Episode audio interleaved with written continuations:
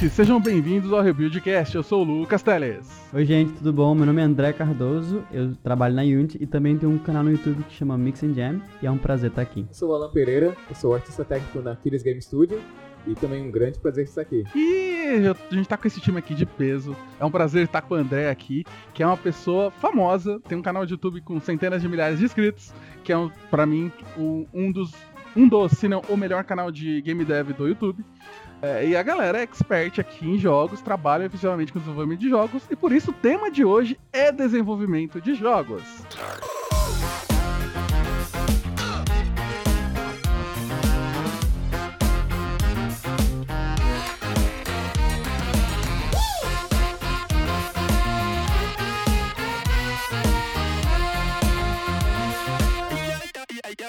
É, eu falei que eu fiquei muito surpreso, porque poucas pessoas sabem que, que, o André é o, é o cara por trás do canal do Mix Engine, né? E ele é BR.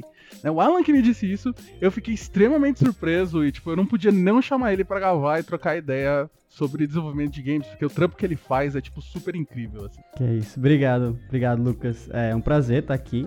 É, e é isso aí, tipo, é, é assim, eu imagino, porque para mim também, quando eu descubro que algum jogo é feito por brasileiros e tal, também fico super orgulhoso. Então, assim, para mim é um prazer estar aqui e, obviamente, trocando uma ideia mais natural, assim, saindo um pouco do personagem do, do canal, que é um pouco mais sério, mais, sei lá, mais dev, pra, pra trocar essa ideia sobre essa jornada, que, enfim, né, tipo, é, é, é muita coisa para contar. Então, Vamos, vamos ver no que vai dar. Muito bom. É, é, assim, eu vou deixar o link do post do canal, o link do canal dele aqui no post também. Se você não viu, você deve ver, porque, tipo, quando eu descobri, eu maratonei, tipo, todos os vídeos que tinham, assim, no mesmo dia. É maravilhoso. É... É... E assim, né, de novo, a gente tá aqui com a galera que trabalha com games, certo? Nem que seja ou em estúdios ou gerando conteúdo de forma indireta ou direta. Eu sou a única pessoa aqui que sou, sou, sou, sou intruso. Tenho aspiro um dia, quem sabe, é, trampar com jogos de forma profissional. Hoje eu só participo de game jams e faço joguinhos bobinhos por aí. É, eu queria trazer um, eu queria que vocês falassem um pouco da experiência de vocês,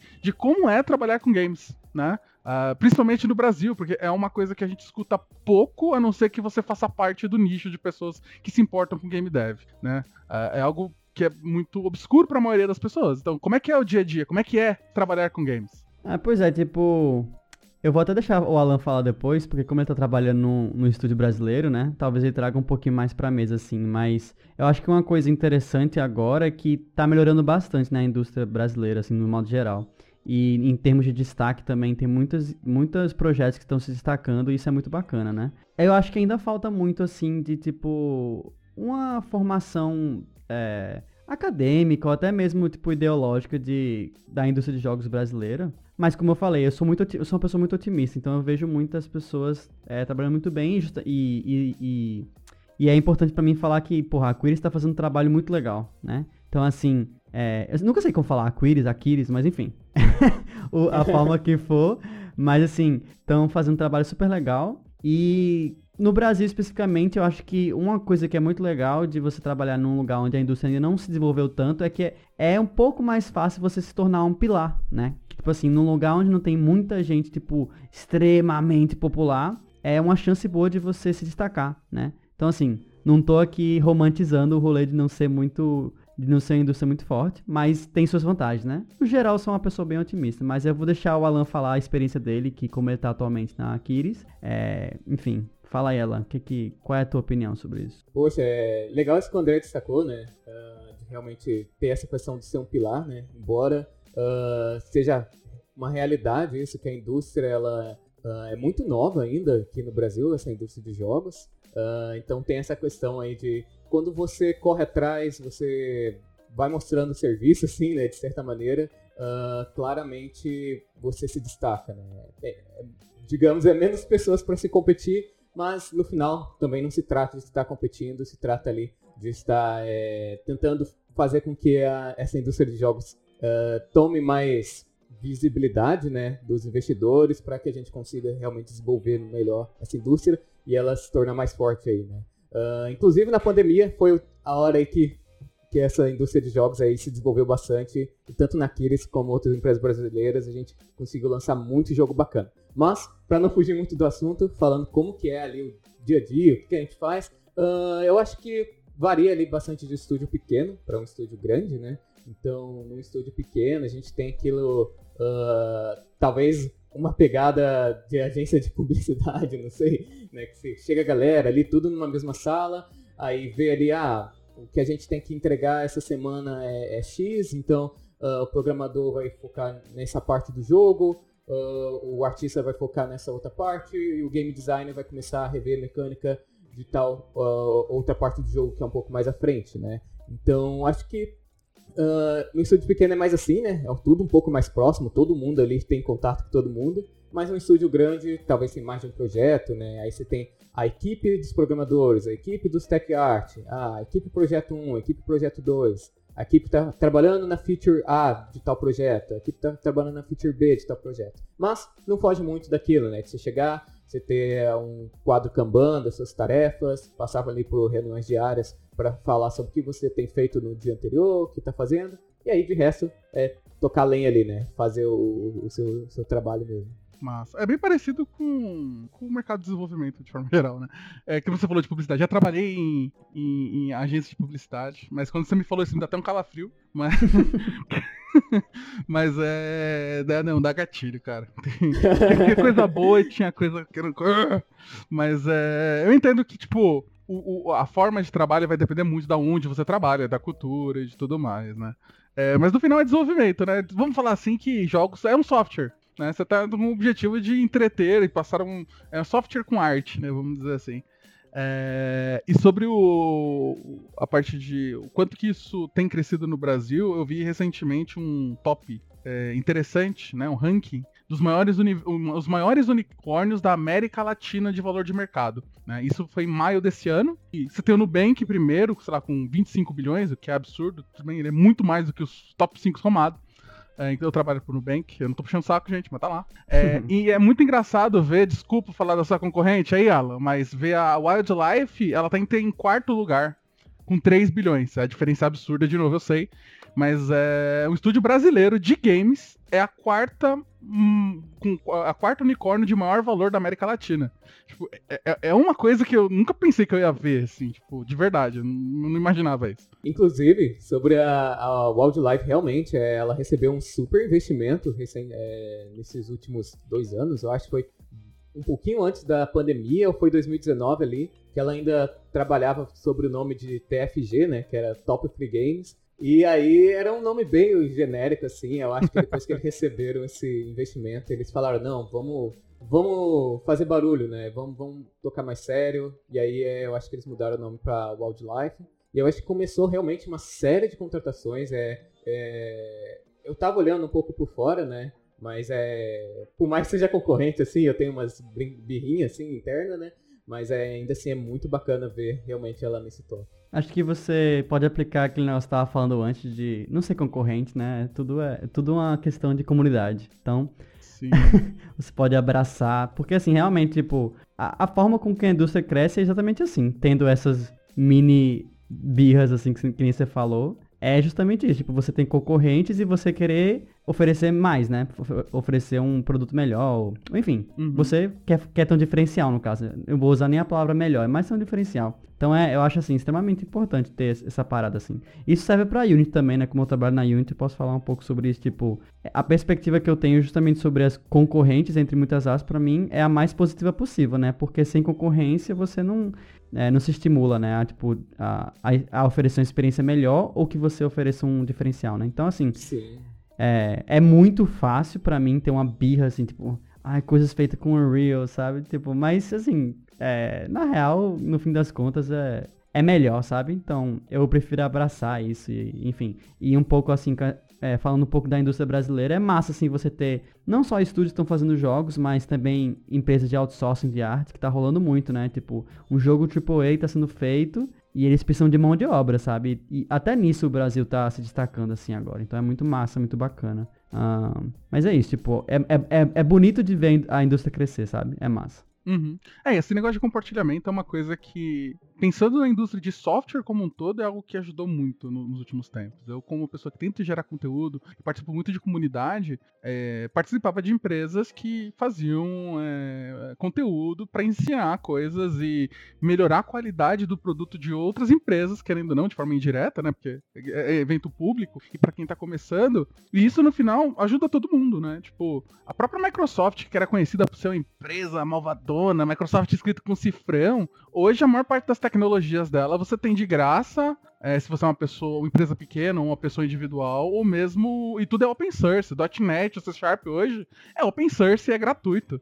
E é na licença mais aberta possível. Tipo, isso é, é algo totalmente fora do, do, do, do, que era esperado se você perguntar a qualquer pessoa cinco anos atrás. E isso é um reflexo da comunidade, isso é um reflexo de como isso no final isso vai ajudar a galera a, a crescer como um todo, né? É... E eu concordo, eu acho que a gente acaba tendo birras. Eu tava estudando, você falou da Unreal, eu tava estudando Unreal, eu tenho um pouco de birra com Blueprint ainda. É... Um pouco não, é bastante. Tem bastante birra com Blueprint. É como uma pessoa que escreve código, ficar arrastando caixinha é algo que me dói o coração. Mas.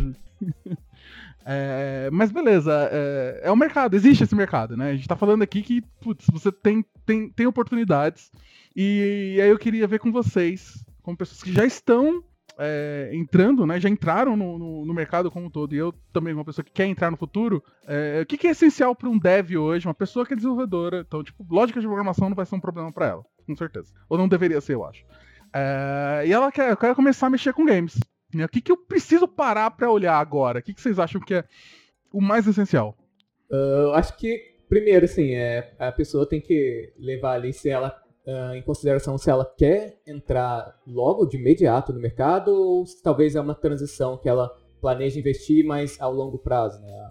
Ah, quero entrar no mercado, mas se levar cinco anos, beleza. Ah, não, quero entrar no, no mercado esse ano. Eu quero fazer minha transição de carreira esse ano. Uh, só primeiro, eu só destaco isso porque se a pessoa quiser de imediato, ela tem que procurar saber o que, que o mercado está procurando, né? E o, já dando até um, um spoiler aí de, do mercado brasileiro, Uh, mesmo tendo essa pequena briga assim, entre Unity e Unreal, aqui no Brasil, 90 a 95% dos estúdios é Unity, sabe? Então, primeiro ponto, se alguém quer entrar no mercado, ela teria que entender ali a Game Engine, né? Que é o motor gráfico que vai dar ela as ferramentas para ela conseguir fazer o jogo. E se ela quer entrar em um estúdio o mais rápido possível, ela tem que dominar isso, né?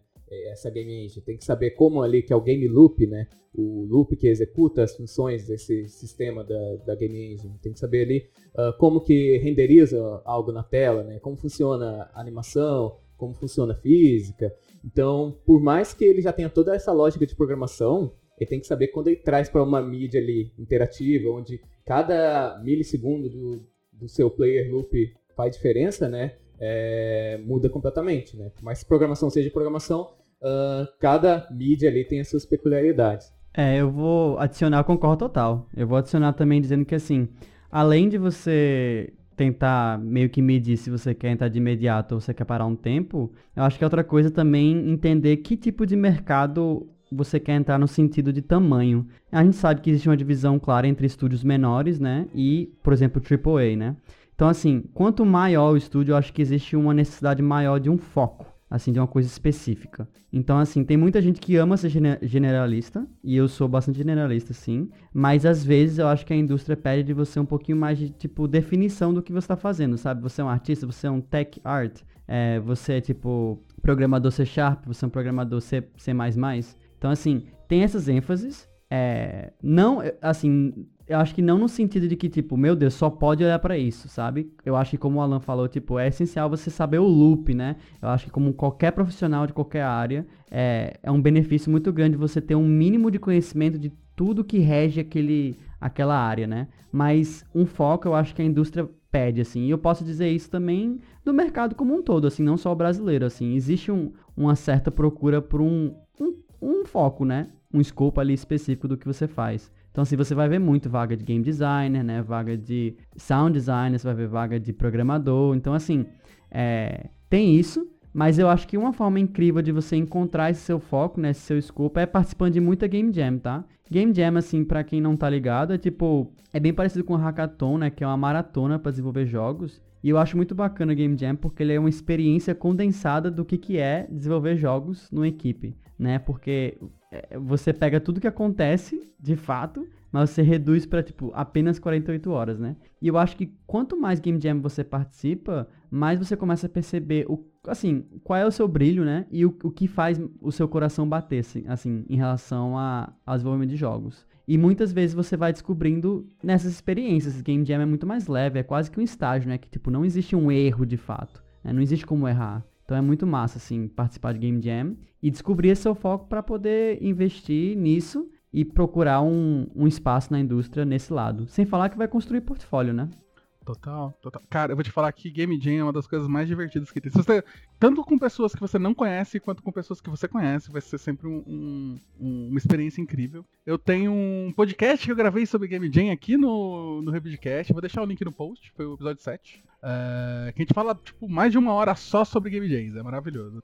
Eu participei de uma Game Jam no começo desse ano, que foi a do My First Game Jam. Foi a única que eu participei. A primeira que eu participei, entreguei. Normalmente a gente acabava antes. Eu resolvi, ah, vou escrever minha engine aqui, tá tudo bem, vai dar certo, confia. E nunca entregava. Então essa foi uma de duas semanas também por causa disso. A gente fez um joguinho de terror. Vou deixar o link aí também pra quem quiser conferir, mas ficou bem massa. A gente teve feedbacks muito positivos. E receber feedback ainda dos, dos jogos que você faz, porque uma coisa é você criar, né? Você fala, desenvolve o joguinho, é, você tem uma ideia, você desenvolve em equipe, mas quando você recebe o feedback das pessoas, positivos e construtivos, é muito prazeroso. É um, é um, é um segundo nível de, de, tipo, mano, é sério, vocês estão curtindo o negócio que eu criei, que saiu da nossa cabeça, né? Sim, nossa, Game Jam é sensacional. É, eu acho que e Game Jam não seria só para um programador, né? Acho que qualquer pessoa aspirante a entrar na área de games, uh, Game Jam ali é um caminho que vai ajudar demais a ela nos principais dois pontos. Qualquer pessoa quer entrar numa área nova, né? Que é networking e portfólio. Então, acho que Game Jam faz um papel sensacional aí. Uh, só somando o último ponto, eu acho que para um programador também fazer essa transição para o desenvolvimento de jogos, eu acho importante ele ter um pequeno conhecimento de game design. Né? Qualquer área dentro de jogos é importante saber isso. Né? E aí, sei lá, pega um livro como Level Up ou Theory of Fun, depois se quiser colocar o nome desses títulos. Tem diversos outros, mas esses para mim são os mais famosos dá só uma lida, eu acho que ele já vai te dar esse conhecimento base aí, né? Que vai te ajudar a entender melhor como fazer jogos, assim, como, como o jogo é feito. Né? Falando de livro aí, eu vou deixar a minha recomendação, que é, assim, um dos melhores livros que eu já li de jogos, assim, que é o Game Feel, do Steve Swink, que é uma parada que eu foco muito, assim, nos meus trabalhos que é a sensação virtual, né? De, sabe quando você joga um jogo e faz, velho, é muito massa você, tipo, pular nesse jogo. Por quê? Então é um pouco da ciência por trás de por que, que as coisas são massas. por que, que é massa apertar isso? Por que, que é massa fazer isso e aquilo? É um livro muito legal, do Steve Swink. É um, seria uma ótima tradução, porque é massa. Isso. porque esse jogo é por que, massa. que jogos é massa? Eu acho que também tem o um ponto que você tem que gostar de games, né? Eu acho que isso é meio que.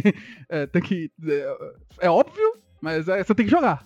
Faz parte. Tem que conhecer, né? Tem que ter conhecimento de causa. Inclusive, uma ótima desculpa pra você dar às pessoas. Você tá jogando videogame? É, eu tô estudando aqui. Faço isso bastante, inclusive. Verdade. Né? e assim, é, eu tô, eu, tá, eu, tá, eu tô num, num, num, trilho provavelmente errado. Eu não me sigo a minha ideia que eu estou fazendo. Porque o meu sonho, eu falei, eu quero ser game dev full stack. Eu tô que nem louco, eu tô estudando é desenho, modelagem, música eu já conhecia, já tive banda, mas eu tô me focando um pouco mais em composição. Eu tô pensando tudo. Eu falei, eu quero fazer tudo. Claramente, eu sou a única coisa que eu faço, eu sou tipo um pato. A única coisa que eu faço bem é escrever código, o resto fica mal ou menos. Mas isso cai numa outra coisa, que é uma coisa que até que a Lura tem trazido bastante, depois que eles roubaram meu dev de ter, meu, meu, meu nome, e virou um produto.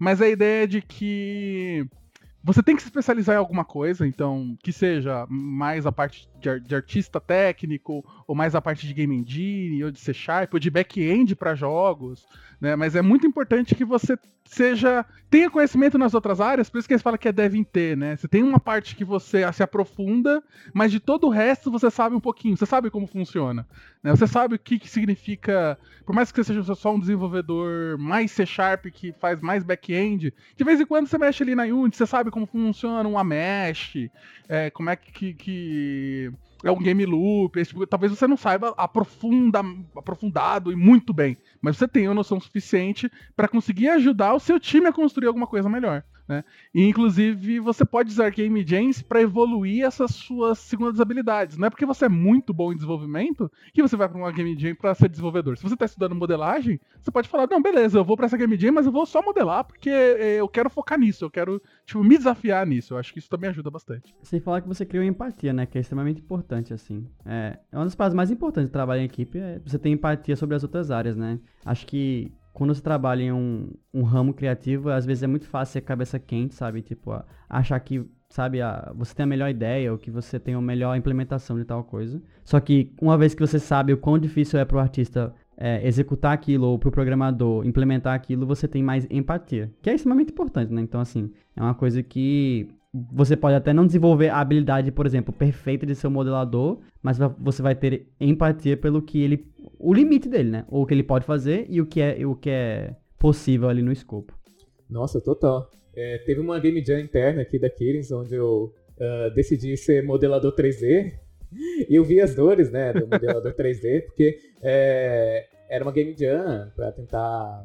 Já no nosso projeto real, né?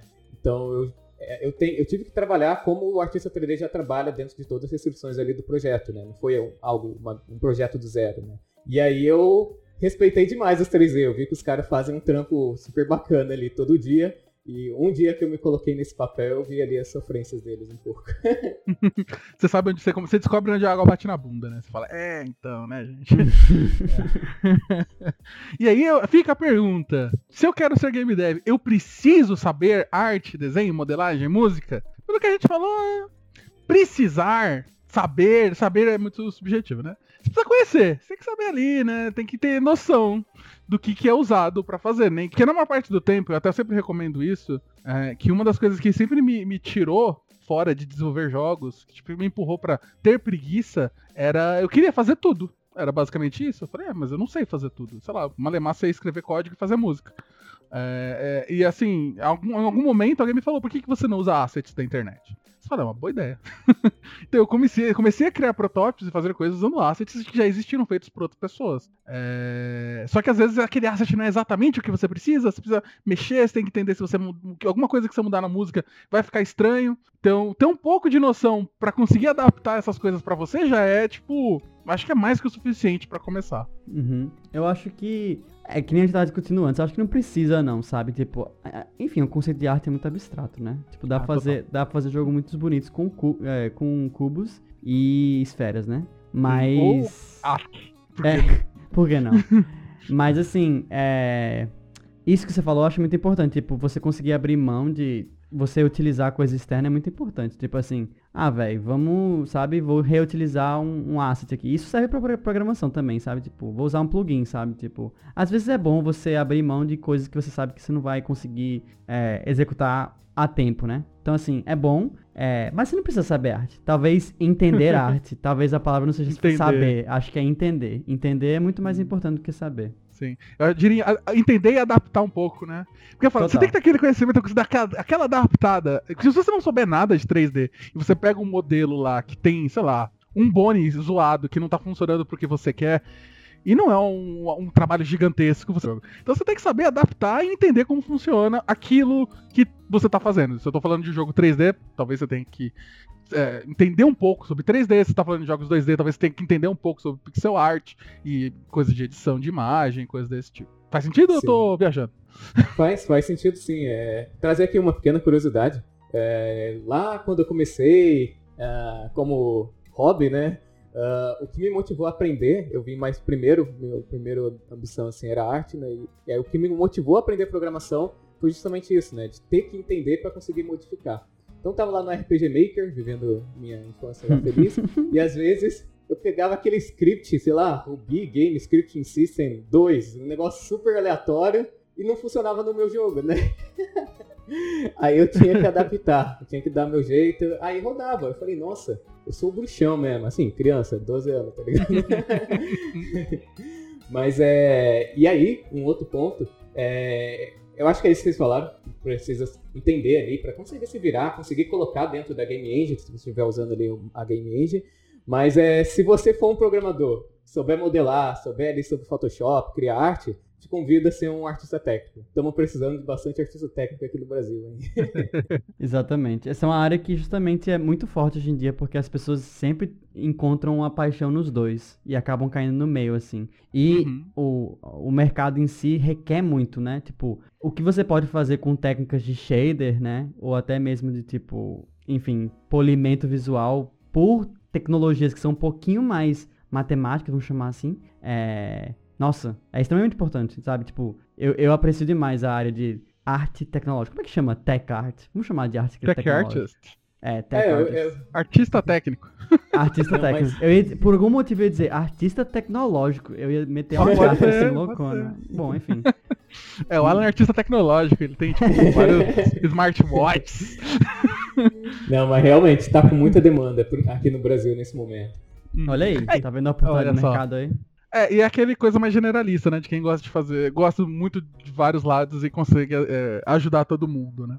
É, inclusive, já que a gente tá falando sobre isso, eu queria que você me falasse mais o, quais são os papéis. Vamos falar de cargos aqui, de quando alguém vai. Vou virar game dev na minha empresa. Quais são os papéis que essa pessoa. Cargo é muito. É muito. É muito, muito forte. Vou falar de papéis, né? Você falou. Eu sei que tem. Logicamente, ainda mais se você tá pensando em um jogo que vai rodar em rede ou que tem um servidor. Você vai ter um back-end, então você vai ter pessoas que vão escrever só código, basicamente, para manter as APIs e os serviços dos seus jogos. Né? Eu sei que tem um pessoal de pipeline que vai fazer, vai fazer toda a parte de build, de release do, do, do jogo, testes automáticos e tudo mais. É... Tem o Tech, Art, Tech Artist, que é o que a gente estava falando até agora. O que, que você faz, Alan? O que, que, que, você precisa fazer? Você escreve código, você mexe no, no, no Photoshop? O que, que você faz? Faz tudo. Vamos lá. Eu, eu, gosto de escrever, antes de eu falar do Tech Art, eu gosto de escrever do Game Dev, Game Developer, uhum. que é o quê? Uh, quando você tem um estúdio ali de três, quatro pessoas, você tem um artista, o cara da música, o chefe e o game developer, que é o cara que ele vai fazer tudo na game engine. Então é o cara desde programação client, né, back-end, também ali 3D, tudo ele vai tacar ali. E aí, desse game developer, a gente generalista para estúdio pequeno, né? Aí conforme você tem um estúdio maior, isso vai se quebrando, né? Então, vamos supor ali, é um estúdio um pouquinho maior, a gente tem ali o programmer, que ainda é um cara generalista, que vai ser ali, ele vai tomar conta, como se fosse um full stack, né? Ele vai tomar conta ali do client, né? Do binário do jogo e também do back-end, né? Mas, do outro lado, você tem o tech art, que aí é meio que tira, desacopla isso, né? Enquanto o game dev fazia tudo, né? O, agora o, o game dev vira ali só o game programmer, que toma ali full stack, e aí desacopla toda a parte de arte o tech art. É aí que entra o tech art, né? Que ele é um grande generalista, mas dentro desse quesito ali de arte, né? Então ele uh, tudo relacionado meio ali a 3D, colocar dentro da engine, a criar ali os shaders, os materiais, os VFX, iluminação, uh, todas essas coisas que envolvem arte também, uma parte técnica de ter que colocar ali dentro da engine, fazer funcionar e fazer funcionar de uma maneira uh, otimizada, né? Não, não tacar ali 20 luzes e o jogo travar quando você só tem um cubo e 20 luzes. Então, acho que o Tech Art ele é um grande generalista uh, que dá para a gente destrinchar em outras funções é, também mais especializadas, né? Então, acho que muita birra que, que eu tinha para explicar Tech Art para algumas pessoas era justamente isso, que eu não falava que era um cargo generalista. E às vezes eu falava, ah, Tech Art faz VFX. Aí vinha o outro cara me xingando, falando, não, quem faz VFX é o VFX Arts. mas não, é porque o Tech Art ele é generalista e que engloba VFX. Mas se você tem um estúdio maior, onde você pode ter uma pessoa só para VFX, aí você tem VFX Arts, entendeu? mas é, resumindo, Tech Art é um cara generalista de toda essa parte ali, uh, que envolve ali uh, 3D, 2D, efeito, iluminação, tudo, muito arte, mas também tecnologia. Ah, falei um monte de coisa, não falei nada. Escrever shader. Você escreve shader? Agora sim, antigamente não. Eu tô dois anos estudando shader, mano, e agora eu posso falar que eu escrevo shader. Olha só. Boa. Eu tô estudando também há um ano, ainda não tô escrevendo não, mas eu tento. mas é legal, é legal. É, é quando você entende assim como funcionam as coisas, é bem interessante. A gente vai fazer um podcast que... só sobre shaders no futuro. Vai, vai, vai, vai. Um podcast Ai, de shaders vai ser um, podcast bem longo, né? Que é a explicação de como o mundo nasceu, basicamente. E só com voz, falar Primeiro sobre ouve shaders, ser... depois ouve Esse né? É, faz todo sentido. É, pois é, pois é, literal, né? Mas assim, é, além disso, eu consigo imaginar também, tipo, um papel importante, assim, é o design, né? E esse design, assim como o Alan falou, tipo, começa, ele é bem quase o, né, o desenhista do projeto, né, o designer, só que quanto maior a empresa fica, vai se destrinchando um pouco mais, né? Tipo, tem level designer, né? Tem o, enfim, tem o game designer que faz o GDD, né? Tem o level designer, tem tipo o UI UX designer, né? Então a, o design também é outro, outro, outra área de desenvolvimento que é muito importante e que em sincronia com todas as outras áreas meio que decidem como vai ser a experiência, que no final das uhum. contas é uma parte muito importante, porque jogo assim é uma das mídias que você mais entra em contato com o usuário, né? Tipo, é, o seu jogo depende 100% do que a pessoa jogue e se ela acha o jogo bom ou não, né? Então, a uhum. experiência ela ser é, sincronizada e todo mundo da equipe está satisfeito com a experiência que você quer entregar para os usuários é muito importante. Então, o design, eu acho assim, na minha opinião, é, tem um papel muito, muito importante nisso. Sim, é, o valor que você entrega no jogo como software para o seu cliente é diversão. Tem que ser divertido, tem que ser algo prazeroso de alguma forma, né? Então... Sim. É, é bacana isso que o André falou, porque uh, eu vou usar a Nubank como exemplo. Uh, vou falar bem, relaxa. É, mas quando eu pego ali o, o app da Nubank, é, o app ele é super bacana, mas se ele fosse ruim, eu ainda ia ter que usar. Eu preciso usar ele, porque o meu cartão é da Nubank e tal. Mas quando você fala de um jogo, o cara não precisa jogar seu jogo se ele não for legal. então ele tem que ser legal pro cara sentir que ele precisa jogar.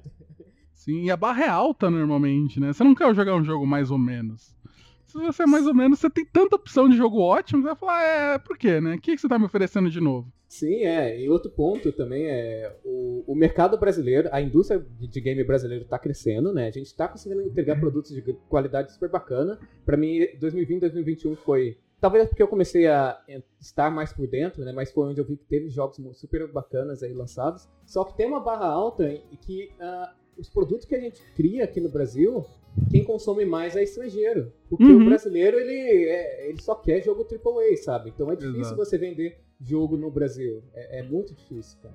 Uhum. É, quando eu entrei em contato para trocar ideia com o pessoal da Wildlife uma época, eles falaram bem isso, tipo, a maior parte do, da renda vem de fora. E é isso, tipo, a do Brasil é ínfima. O que é um pouco triste, né? Mas ainda, pelo menos, é, é alguma coisa. É, eu não sei se você viu ontem uma briguinha minha no Twitter, que eu fiquei cismado. O cara simplesmente falou que toda a indústria ah, brasileira ah, era gráfico 16 bits. Falei, não, cara, não tem nada a ver. Mas enfim, não vem Não, eu fiquei pistola também, fiquei pistola. Mas é. Eu não vou pôr o link porque esse cara não merece coisa. Não merece audiência. tem outros papéis também que eu acho que são importantes, né? Normalmente você precisa de um roteirista, né? Dependendo do jogo que você tá fazendo. É realmente, alguns jogos realmente se beneficiar de ter um roteirista, que é, normalmente deve, né? Muito bom pra contar histórias. né? E acaba sendo algumas coisas estranhas, né? Dependendo do lugar que você for trabalhar, talvez tenha desenvolvimento de engine, pode ser alguma coisa, se tem engine proprietária, o que é maravilhoso. É... E eu até queria voltar um pouco, que eu tava falando sobre o caminho que uma pessoa tá seguindo, se ela quer ir pelo caminho mais lento, né? Tá tudo bem, quero aprender devagar, com, com paciência. E você é do mundo do .NET, é, e você for uma pessoa igual eu, eu, a primeira vez que eu abri Unity, eu me senti num avião, né? Parecia um painel de avião. Eu falei, meu Deus do céu, o que, que é tudo isso? Para que, que serve tudo isso? E dá um pouco de ansiedade, assim, é difícil às vezes, né? Embora eu recomende que você aprende, que vá com calma, uma opção também que eu gosto muito de mexer é o monogame. Né? Gente, eu tenho um podcast de monogame também que eu gravei na época da Lambda 3. Eu vou deixar linkado aqui com o criador do monogame, que também é brasileiro. É... E assim, para quem não sabe, o monogame, em resumo, ele é um... uma evolução do XNA. Pra quem lembra do XNA, lá um tempo atrás da Microsoft, você fazia joguinho, você portava para tudo. Então virou open source e virou esse monogame. Ele é muito bom, é muito divertido. Ele não é um engine, ele é um framework, então você vai fazer tudo na mão ele te dá assim, ó, na moral, é assim que você pinta sprites na tela. Não tem física, não tem telinha, é só código. Então, para quem gosta muito de código e quer começar a brincar, eu acho divertido porque você acaba tendo tendo que implementar algumas coisas, fica muito mais claro às vezes. Mas isso é claro se você tiver tempo. É, ou se você quiser fazer algo extremamente leve ou, ou que tenha mais controle sobre o que você está fazendo. E é totalmente gratuito também. Então fica aí a dica do monogame. Não sei se vocês já mexeram com XNA ou monogame, mas é, se vocês não mexeram, eu também deixo aqui a dica, que é mó legal.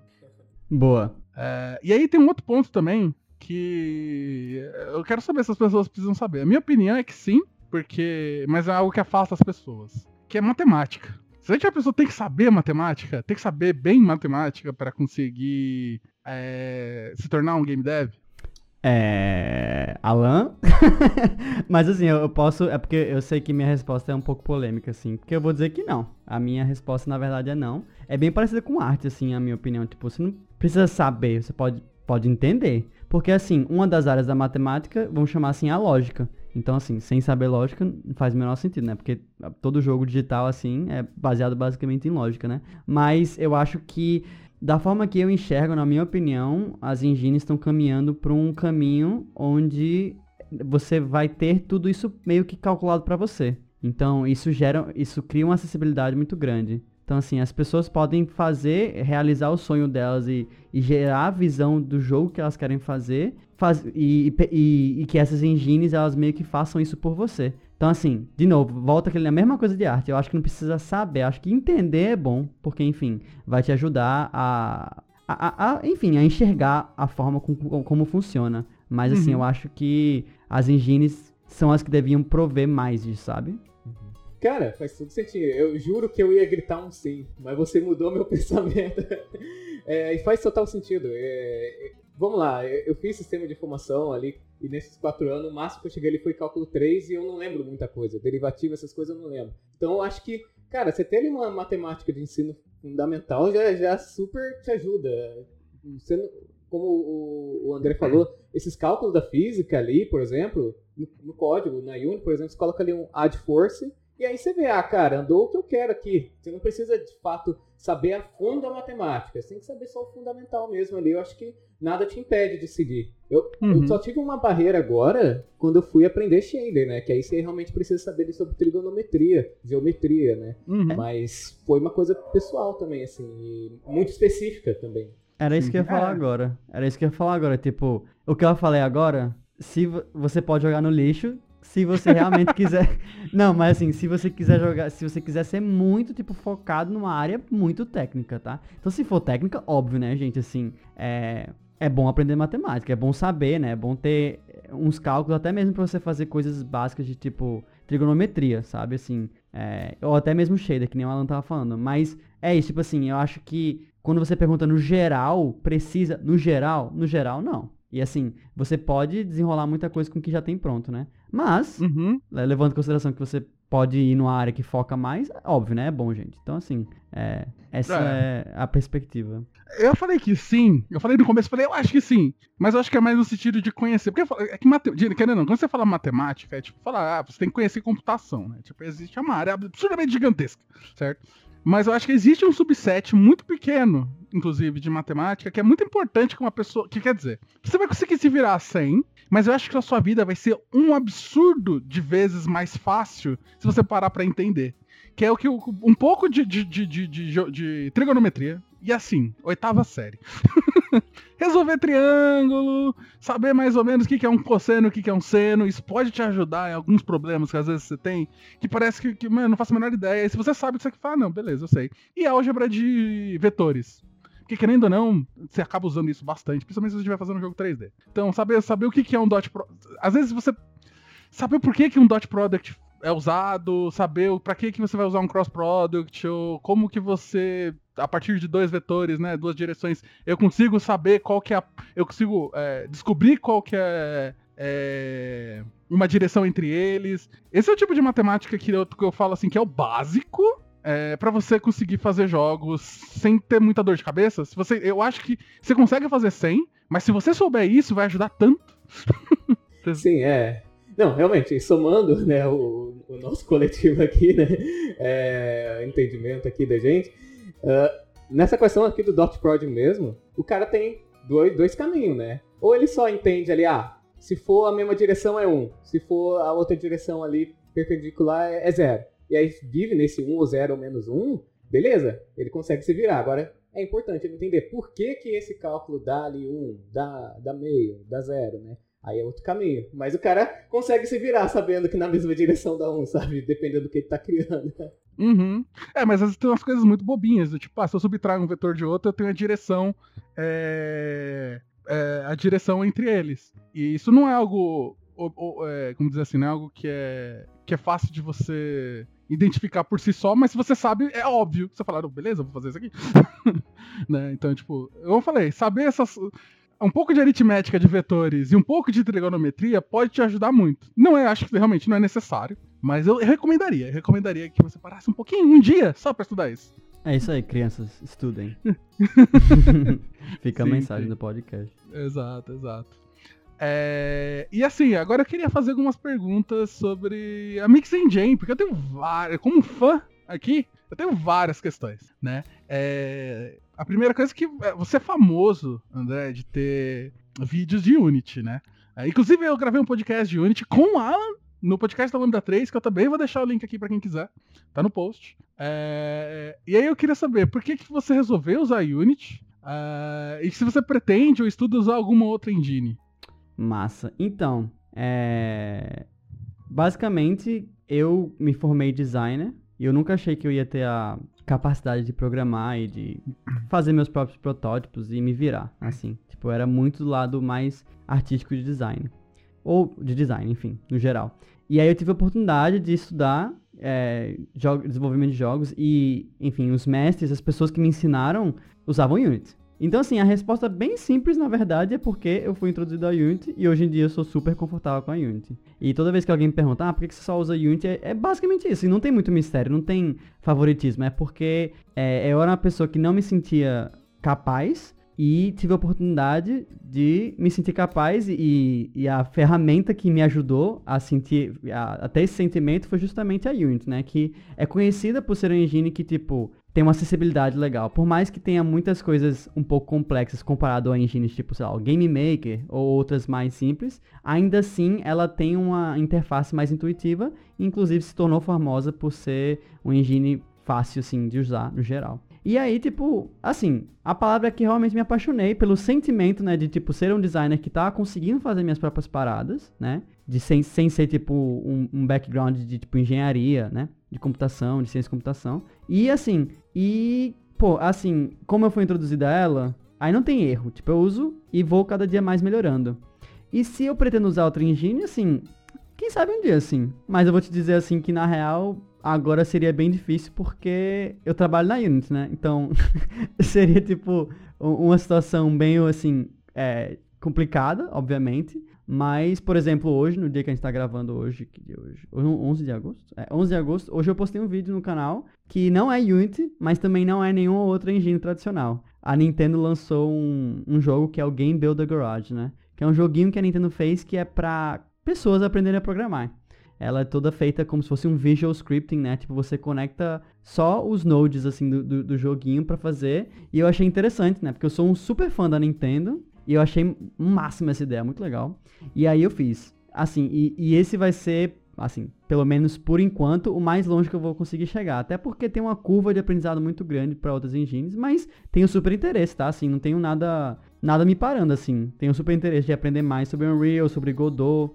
E qualquer outra engine, assim, tipo, acho super interessante aprender. O o meu lema realmente é quanto mais aprendizado, melhor. Então, realmente, qualquer hora pode ser que eu esteja fazendo que eu esteja fazendo coisa com outras, né? Mas quem sabe. Sim, cara, vou, será que consigo convencer o André a fazer um vídeo com monogame? Seria maravilhoso. tá muito próximo ali, tá muito próximo ali da Unity de ser open source, ser C Sharp ali, ó. ó é um framework, inclusive. A... Você tá fazendo um bom papel de evangelista. Vamos ver se vai dar certo. vai, vai. Mas quando você abrir, vai falar, beleza, é isso aqui, tem uma classe aqui, você escreve o código, aí você vai falar, é, tá. Acabou. Mas, uh, não, muito bom, muito bom. É, e, eu acho que, tipo, pra quem não viu ainda o canal dele, uma, das coisas mais legais que tem é replicação de mecânicas de jogos famosos. É, e normalmente fica maravilhoso. E aí eu queria te perguntar também, uh, como que você descobre assim, tipo, ah, beleza, essa mecânica aqui eu vou, eu vou tentar replicar ela. E como que funciona esse processo de, de, de estudo de você descobrir, beleza, como é que eu consigo replicar essa mecânica, né? Como é que funciona seu processo de pensamento para conseguir fazer isso? Eu acho que isso é até útil porque, querendo ou não, a gente acaba, entre aspas, se inspirando fortemente em mecânicas que já existem para adaptar para os jogos para nossas ideias. Então, é, talvez entender como funciona o seu pensamento vai ajudar bastante. Total. Então, é... eu acho assim que assim que você começa a aprender as coisas, você coloca meio que um óculos daquilo que você está fazendo. Tipo assim, acho que o paralelo que eu consigo fazer isso é quando você aprende um programa de vetorização, tipo Illustrator, por exemplo. Quando você começa a entender, você começa a olhar para todas as marcas do universo. Você tá, tipo, andando na rua e você vê, tipo, logomarca, tipo, tudo que é lugar e você fica pensando, hum, como será que eu faria isso com as técnicas que eu sei, né? E é muito parecido para mim com desenvolvimento de jogos, né? Tipo, eu tô constantemente jogando e é sempre assim, minha cabeça, tipo, a mil por hora faz, velho, tipo assim, levando em consideração o que eu sei agora, como é que eu faria isso, sabe? Porque tem milhões, assim, no, no universo de jogos tem milhões de diferentes formas que você pode conseguir o mesmo resultado. Mas assim, o Mix and Jam começou muito assim, tipo, como eu faria na minha condição atual, na minha habilidade atual. Então assim, pode ser que a pessoa que fez o jogo original usou um shader muito foda, assim, que ela estudou e fez um shader todo escrito, mas como é que. Qual seria a gambiarra que eu faria, né? Vamos chamar de gambiarra, assim. É, e aí foi assim que começou, assim, sabe? Tipo. Então, quando eu. Quando eu tô jogando, eu sempre faço isso. Faço uma. Meio que uma. Um, eu dou uma dissecada na mecânica na minha própria cabeça. Eu faço, véi, na Unity eu faria assim, usaria isso. E começou assim, tipo, meu primeiro vídeo foi tipo, comecei jogando Mario Odyssey e vi uma parada massa lá do menu e achei, pô, vou tentar fazer isso do jeito que eu sei. E é por isso justamente que o canal, eu sempre tentei passar à frente uma vibe não de tutorial, né? Ó, isso aqui é como você faz, né? Na verdade, eu quero o oposto disso. É, eu sempre tentei passar a imagem, olha, isso aqui como eu fiz, né? Tipo, como eu tentei, tipo, joguei minha cara assim na loucura e faço. Então, assim, a minha ideia não é ter o melhor, a melhor prática de código, a melhor prática de otimização. É mais tipo, isso aqui é como eu faria, entendeu? Uhum. E aí, assim, ele, esse, essas mecânicas elas vêm de jogos que eu estou gostando de jogar e também às vezes de coisas que eu acho interessantes, né? Tipo, ah, sei lá, eu vi um vídeo de tipo, sei lá, Death Stranding e tipo assim, pode ser que seja um jogo que eu não necessariamente iria jogar, mas pelo fato de eu achar intrigante, às vezes eu baixo, às vezes eu jogo e, e, e dependendo do, sabe, do e, e, dependendo do, sabe, do, do resultado, eu faço a parte mais importante para mim é compartilhar esse código uhum. em open source, né, tipo no GitHub, que para mim é a parte mais importante de, de justamente passar essa mensagem, tipo, velho, eu não sou o melhor programador não, tá? Pode, pode baixar e pode, sei lá, tipo, xingar, pode melhorar, pode fazer o que você quiser, entendeu? Acho que é muito esse espírito que eu tento passar. Sim, é, quando eu vi o vídeo e no final tinha o link do GitHub, eu falei, este cara é um santo. Amém. Poder ver, ver como você fez já dá muita é, muita, muita dica, né? Você, você, chega a receber PRs assim, do tipo, ah, se você fizesse desse jeito aqui, você ganha otimização ou alguma coisa do tipo, ou acaba ficando meio. As pessoas não, não, não, não contribuem com o material que você gera a posteriori? Eu acho que na verdade, a resposta simples é não muito, mas é porque eu realmente não faço, eu não faço um esforço muito grande para criar uma cultura assim de tipo, sabe? Eu acho que isso também é, é uma responsa que você tem que administrar, né? Se você quisesse uhum. fazer isso. Então, como eu não faço muito isso, eu só deixo o código aberto, acaba não acontecendo. Tipo, o último PR que eu recebi foi para ajeitar o README do projeto. Uhum. Então, tipo assim, não, não foi nada demais, assim, mas eu sei que muita gente baixa, né? De fato mandar a coisa, não sei. Eu acho que as pessoas baixam e modificam por elas mesmas, sabe? Então, qualquer forma de apoio é, é apoio, assim. Então eu fico, sim, sim. fico super feliz. Vou começar a mandar PR de C Sharp, que é a única coisa que eu sei. Mano, velho, tipo assim, se você. É, isso aí seria tipo uma, uma honra para mim, tipo, você ajeitar e botar uma boa prática e, e, me ensinar, porque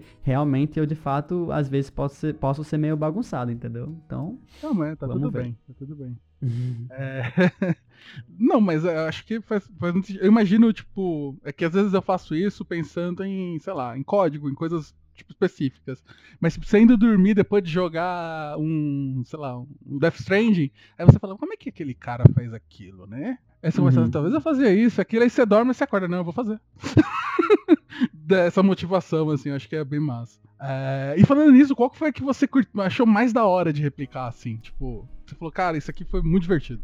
Pô, isso é, uf, é uma pergunta tão difícil que são muito, todas muito divertidas, mas eu vou até dar uma uma trapaceada aqui olhar para a lista de vídeos. Que, é, olha, divertido. Vamos pensar no conceito de divertido.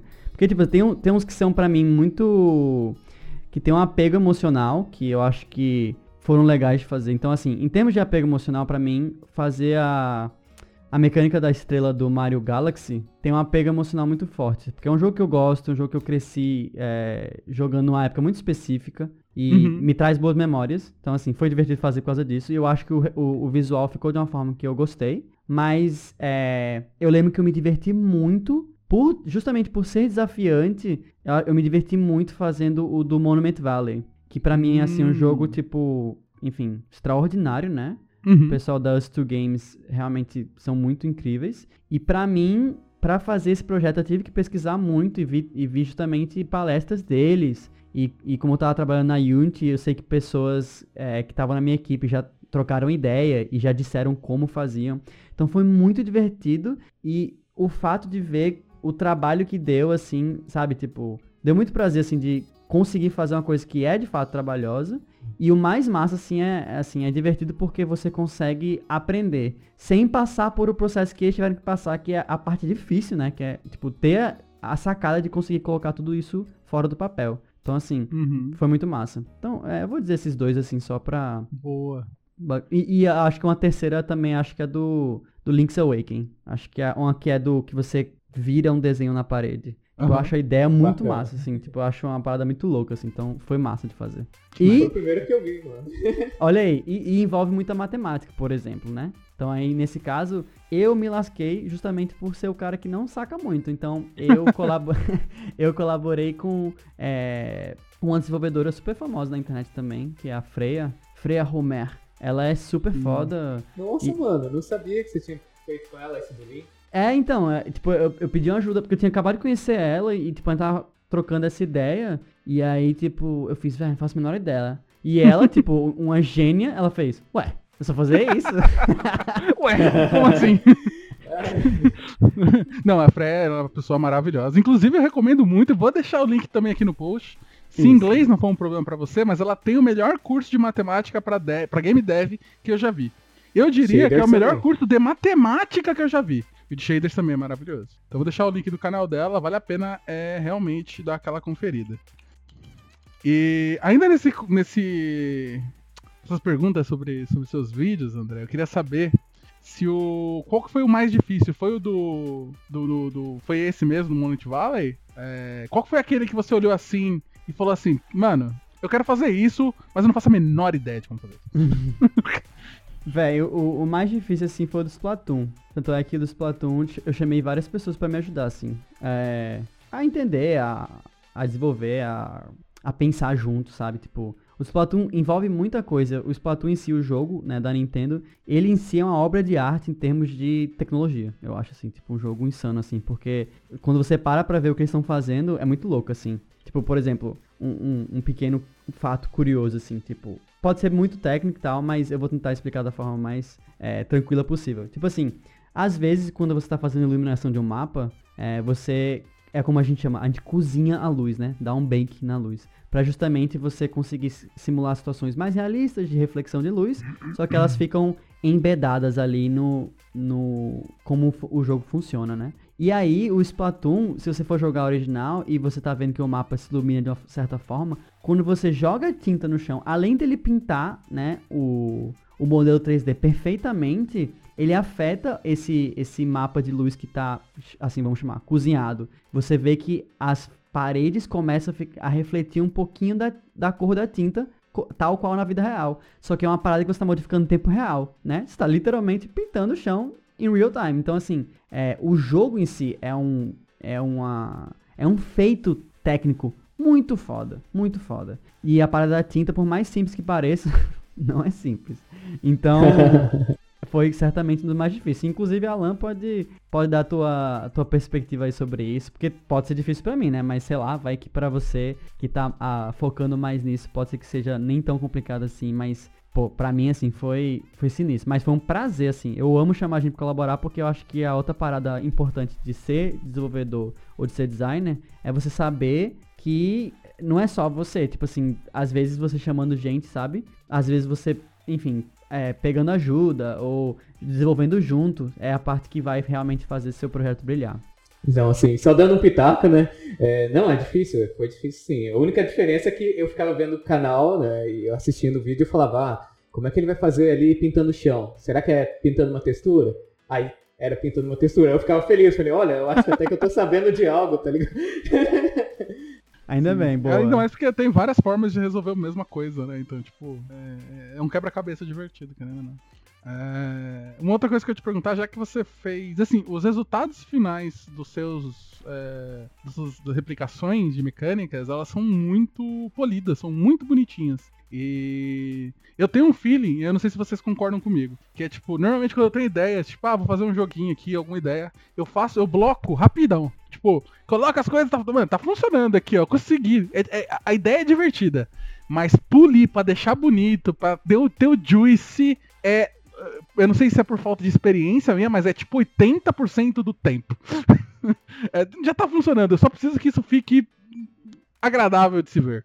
Vocês concordam ou sou eu que sou ruim mesmo? Nossa, eu concordo demais. Tipo assim, eu acho que a gente dá uma. Eu não vou usar a palavra desvalorizada, porque eu acho que todo mundo valoriza, mas assim, a gente precisa conversar mais, no geral, a importância disso, né? Tipo, a apresentação do jogo, querendo ou não, é, é o que vende a interação que tá por baixo no back-end, né? Tipo, você criou a interação, você tem uma mecânica, você tem um sistema, mas como é que você você bota ela na, na vitrine, né? E por isso que eu comecei falando sobre a recomendação do livro do Game Feel. Pra mim, é uma das partes mais importantes. E no Mix and Jam é justamente a parte que eu mais é, perco, assim, entre aspas, perco tempo. Eu boto muita dedicação em sentir que tá, tipo, visualmente agradável e atinge todos os princípios de um bom game feel, né? Que é um feedback bom, ele tem, é, ele é, dá uma melhorada, ele, me, assim, ele, como é que chama? ele dá um enhance ali no, na experiência que você quer passar. Então, você quer passar a sensação de um soco, tipo, extremamente poderoso,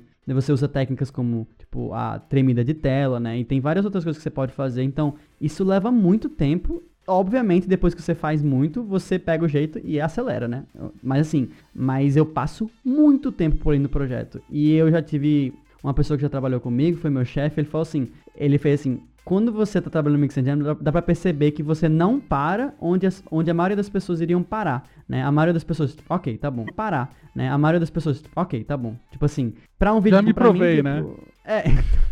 Então, tipo, pra mim é tipo, eu quero continuar, eu quero que fique polido, sabe? E uhum. agora, agora ainda mais, né? Que tipo, que eu tive o prazer, tipo, a honra e o privilégio de ter um personagem, pra mim, é, sabe? Com o personagem ele meio que atribui um, um, valor de branding pra parada, tipo, o visualzinho do rolê. Então, pra mim, eu fico muito tipo, velho, eu quero que seja lindinho, sabe? Quero que seja bonitinho, assim. Então, uhum. é isso. Nice. Pô, só ia comentar, é, até essa questão do personagem mesmo. É, dá pra ver muito isso no, no Mix and Jam. Esse polimenta mais, né? Esse uh, um passa mais do que onde as pessoas realmente iriam parar, né? Eu ia dar exemplo ali do Celeste, né? Por exemplo, às vezes alguém que quer fazer um vídeo, que quer mostrar ali como que faz a mecânica do Celeste, às vezes o cara só usa ali um círculo ou um bonequinho mais simples, né? Mas não, o André Cadorzo foi lá, conseguiu o personagem dele super todo polidinho, todo bonitinho, fez também ali o rastro, né, do, do, do Celeste ali, fica aquela, tipo,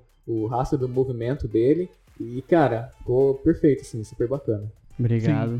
Sim, sim, Todo crédito também vai pra, pra é, Nate Kling, que fez o pixel art, que foi justamente o que deu origem à, à ideia de, hum, talvez o Mix Jam podia ter um personagem, né? Então, esse caminho todo é muito interessante para mim, porque, se você parar pra pensar, também faz parte do, do ciclo de desenvolvimento, né? Tipo, a gente teve uma ideia de um personagem e tirou ele do papel. Então, para mim, é muito, muito, muito legal, muito foda o conceito de ter um personagem que pessoas talentosas, sabe? Que estavam em conjunto ali, conceberam. Então, muito foda, assim. É, o personagem também é um super, uma super honra, um super privilégio. Que tem colaboração, obviamente, tipo, quem desenhou o concept art do Gemo, né? Que é o personagem oficial, é o Rodrigo Zanguigo, que ele é artista no Pocket Trap, que é um dos estúdios brasileiros que acabou de lançar Nossa, o jogo Dodgeball nice. Academia, que é um jogaço. É, e também fizeram Ninjin, né? O Clash of Carrots, ou Carrots? Putz, acho que é Ninja, não lembro. Enfim, dois jogos incríveis aí, é, e um estúdio super bacana, e o Rodrigo é um artista da, artista da porra, assim. Então,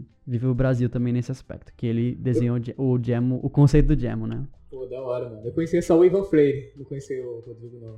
Isso, o Ivan que tava mais por trás do Dodgeball, né? Dodgeball, né? Mas o, o Rodrigo é massa também. Tipo, siga ele no Instagram também. E se der, obviamente, Lucas, obviamente, se, se você puder colocar no, na bio claro aí do podcast. Pronto, então é massa. Claro. É... Eu falei que eu, sonho com um dia que vai ter um. Daqui a um tempo ainda, quando tiver mais ainda mais mecânicas replicadas, um jogo com com o seu personagem passando por todas as mecânicas. Seria algo. Tem muita gente que comenta isso no, no YouTube, sabe? Eu acho engraçadíssimo. Eu acho que seria. tipo assim, seria tipo o, o fim da era, assim. Se eu, se eu uma vez pensar assim, ah, eu tenho que fazer o último vídeo pra ser, sei lá, aí eu faria isso, sabe?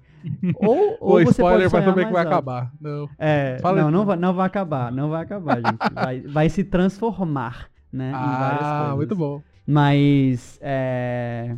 Vamos sonhar mais alto ainda. Isso aqui é tipo eu cruzando meus dedos. Se você estiver ouvindo Sakurai, é, aceito, Jamo ser um personagem do Smash. Assim, acho tranquilo, tá? É só falar comigo que a gente monta o um moveset pro Jam e tal. Vai ser super massa. boa, boa. Muito bom, muito bom. É, eu, se, acho que se você pedir pro Brawlhalla, você consegue fácil. Olha aí, é, seria uma boa também. Olha. Quem sabe? Não, acho que é total. E assim, tipo, eu tenho que falar e é, acho que já tá claro para quem tá escutando a gente que o sentimento que eu tenho quando eu tô mexendo com coisas de jogos, que no meu caso é mais coisas no máximo de game jam, é que é um trampo muito prazeroso. Né? É claro que tem, seus, as partes estressantes, sempre tem, mas é do mesmo jeito que eu sempre curti de escrever código, eu sempre gostei de ser um, um, um engenheiro de software, um programador, é, eu meio que redescobri um prazer em escrever jogos, porque eu gosto de jogos. Então parece que é, eu tô juntando mais duas coisas com mais, é mais crack ali junto, sabe? É muito bom. É... Por isso, se você gosta de games e gosta de desenvolver, eu te convido a testar, tenta. Né? E, se você era que nem eu que deixava pra lá porque, nossa, é muita coisa, é difícil. É, realmente, é muita coisa, talvez vai ser difícil, mas acho que vale a pena. Vale a pena. É bem divertido. É... A gente deixou aqui vários materiais de como aprender, o que aprender, livros, cursos. É, mas eu vou perguntar para vocês, o que mais vocês acham que seria legal para pra pessoa que escutou a gente, se empolgou, ela tá lá, não, não, não, eu quero fazer alguma coisa e, putz, quero aprender. Eu quero começar a fazer alguma coisa agora. O que, que vocês recomendam de material para ela? Hum, eu vou ser muito abstrato agora, mas assim, eu vou, bem abstrato Mix mesmo, Jam, tá, o canal. Gente?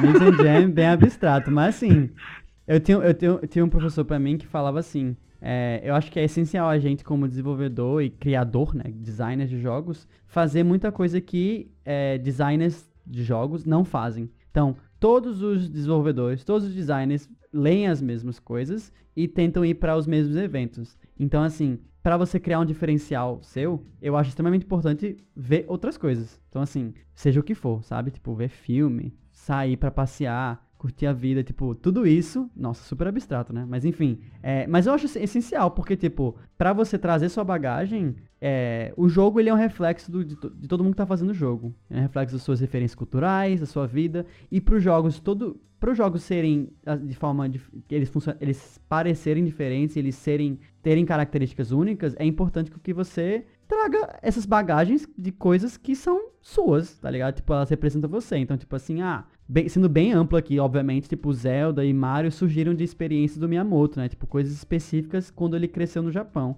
Então, assim, tem. Eu acho importante isso, mas eu acho que assim, se você quer, pum, aprender, quero agora, vamos lá, fazer aqui. Pega a coisa mais simples de fazer jogo, sabe? Seja lá o Game Builder Garage da Nintendo, se você tiver um Switch, ou seja o Game Maker, qualquer coisa que você consiga sentir o resultado rápido, eu acho que é a, é a, é a dica que eu dou mais. Porque assim, o mais importante para você começar a rolar essa bola de neve é você se sentir empoderado. Tipo, você conseguir fazer algo e sentir justamente o que o Lucas estava falando, o prazer de tipo, ai caramba, fui eu que fiz. E por que que Game Jam é massa? Porque às vezes você faz isso, você sente o prazer de ter feito e alguém vai fazer, mano, seu jogo tá muito massa. E como o Lucas falou também no começo, isso também é um sentimento poderoso pra caralho. É tipo assim, porra, velho, tipo assim, o que eu faço além de conseguir fazer, alguém aprecia o que eu faço. Então, às vezes, esse é o empurrão que você precisa. Porque é difícil, óbvio, né? Como qualquer carreira, é difícil, vai ter que aprender, né? Mas hum. acho que esse sentimento é extremamente importante. E, além disso, você trazer sua bagagem pessoal. Total. É, eu ia falar que o... eu tô parecendo evangelista. Eu gosto, gente, mas não, é... não sou evangelista, não. Mas se você já é de .NET, a maior parte das pessoas que escutam esse podcast são desenvolvedores .NET, é, eu quando eu fiz um Game Jam, que não foi entregue, porque dá muito trabalho fazer com monogame as coisas, mas o pessoal tava sentindo muito prazer de fazer as coisas com monogame. Então, se você é de .NET especificamente, eu recomendo. Porque você já tem tudo o que você precisa. Você não vai ter que aprender nada muito novo de tecnologia. É basicamente adicionar o framework e começar a desenhar sprites na tela. E ver o que acontece. E isso já dá um feeling muito rápido é, se você está nesse subconjunto de pessoas que eu falei. É, e bom, somando isso que você disseram, eu acho que é. Minha dica também é nessa pegada, né? É o cara não ter medo de fazer o simples, né? Uh, vai lá, faz um personagem movimentando, faz um pulo, uh, faz um, um, faz o plano do mar ali para brincar, depois você faz ali um, um 3D plataforma, ah, depois você entra ali um FPS. Vai tentando ali vendo algumas coisas para começar e aí depois você realmente eu acho que já dá para tipo, tira uma semana ou um, um ou dois finais de semanas ali para estudar esse básico e depois eu acho que já dá para você participar de Game Jams e aí, mano, é, é onde começa a verdadeira diversão, né? Cada, cada evento você vai fazer um portfólio novo, tem uma experiência diferente. E se você não gostou de uma Game Engine, você pode na próxima Game Jam testar outra. Eu acho que o, o para mim o mais essencial de uma Game Jam é criar um compromisso pequeno, porque muita gente acha que quando quer entrar pro ramo de, da área de jogos, o cara tem aquilo de fazer o, o, o jogo da vida dele, né? O cara fica ali três meses tentando fazer algo que não sai resultado nenhum, faz a primeira fase, aí o cara não vê um fim daquele projeto e desiste. Então acho que a Game Jam é isso, é um compromisso pequeno, de uma semana, final de semana, e, cara, não deu certo, continua ali, só mais uma, vai acabar a semana, acabou a semana, entrega aquilo, próxima Game Jam é diferente, sabe? Então são compromissos pequenos, entregas pequenas, e que até refletem quando você realmente for trabalhar lá no seu jogo mais à frente, você vai ter entregas ali semanais e tal. Então acho que Game Jam pra mim é super bacana, mas tem que levar em conta que eu acho legal o cara tirar uns dois finais de semana ali, conhecer o básico antes de chegar numa Game Jam, até para ele conseguir contribuir melhor, né? Total, faz sentido. Não tenha medo de usar assets prontos, principalmente no começo. Só pega. Põe, faz a sua ideia funcionar com coisas que já existem, isso não tem nenhum problema e não fique encucado com isso, acho que é muito importante. Porque isso me Vai bloqueou no, por muito tempo. Vai lá no Stack Overflow e assim, Ctrl C, Ctrl V, é o clássico, né? Então assim, vamos nessa.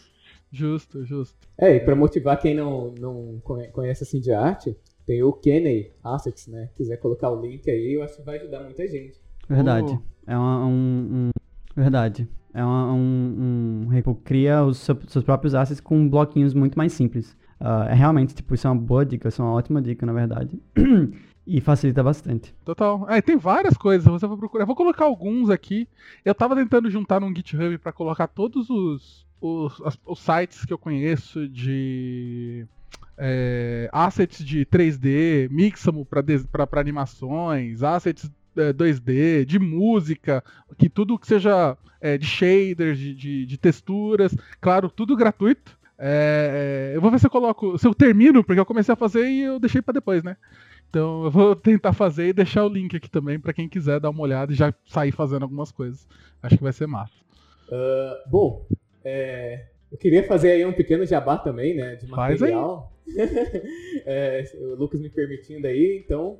Uh, eu tô com um curso na Mentorama de Unity, né? A Unity do zero ao Pro da Mentorama. Uh, se vocês quiserem pesquisar lá, é um curso que ele pega desde o zero até te entregar ali, é, uh, te formar ali, alguém que consegue realmente somar ali na indústria. Mas como eu sou um tech art, uh, ele tem um foco mais ali em você conhecer as ferramentas da Unity e conseguir usar elas como um todo ali para gerar um jogo, né? Uhum. Uh, tem um curso da Unity tem um curso de C Sharp. Então, se alguém quiser investir nos dois, é, aí sim é o pacote completo. Mas eu, se você acha que só ali a parte da Unity já te ajuda, o curso da Unity do zero ao Pro ali é o caminho. Então, fazendo um pequeno jabá aí, tô tentando dar o meu melhor pro curso ficar bacana. E é isso aí.